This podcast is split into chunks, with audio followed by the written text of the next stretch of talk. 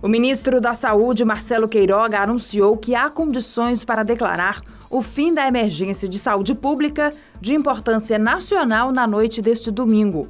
Um ato normativo disciplinando a decisão ainda será editado e compartilhado nos próximos dias. A declaração foi dada após apontar a melhora do cenário epidemiológico, a ampla cobertura vacinal da população e a capacidade de assistência do Sistema Único de Saúde, o SUS. Segundo o ministro, mais de 73% da população brasileira complementou o sistema vacinal e mais de 71 milhões de brasileiros receberam a dose de reforço. Além de apontar o fim da emergência sanitária, Queiroga ainda lamentou as perdas causadas pelo novo coronavírus. O ministro também agradeceu aos médicos que utilizaram a ciência em favor dos pacientes, assim como aos profissionais da saúde que lutaram contra a doença. A Caixa começa a pagar hoje a parcela de abril do Auxílio Brasil.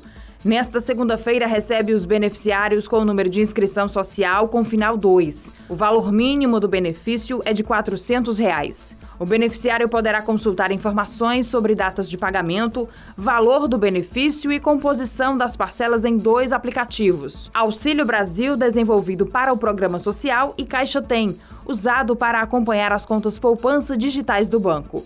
As datas seguirão o modelo do Bolsa Família, que pagava nos 10 últimos dias úteis do mês. Atualmente, 17 milhões e meio de famílias são atendidas pelo programa. No início do ano, 3 milhões foram incluídas. O auxílio gás também é pago hoje às famílias inscritas no cadastro único para programas sociais do governo federal com o NIS Final 2. O benefício segue o calendário regular de pagamentos do Auxílio Brasil. A partir desta segunda-feira, os deputados federais devem comparecer ao trabalho presencial. A mesa diretora publicou o ato que determina o fim da jornada híbrida, em que parlamentares podiam marcar o ponto de forma remota e que obriga o deputado a estar em Brasília e marcar presença no trabalho. A regra permite a votação por aplicativo fora das dependências da Câmara, mas o parlamentar tem de estar presente na abertura da sessão, no início da ordem do dia ou de quórum para a abertura de reunião. A presença é confirmada por biometria.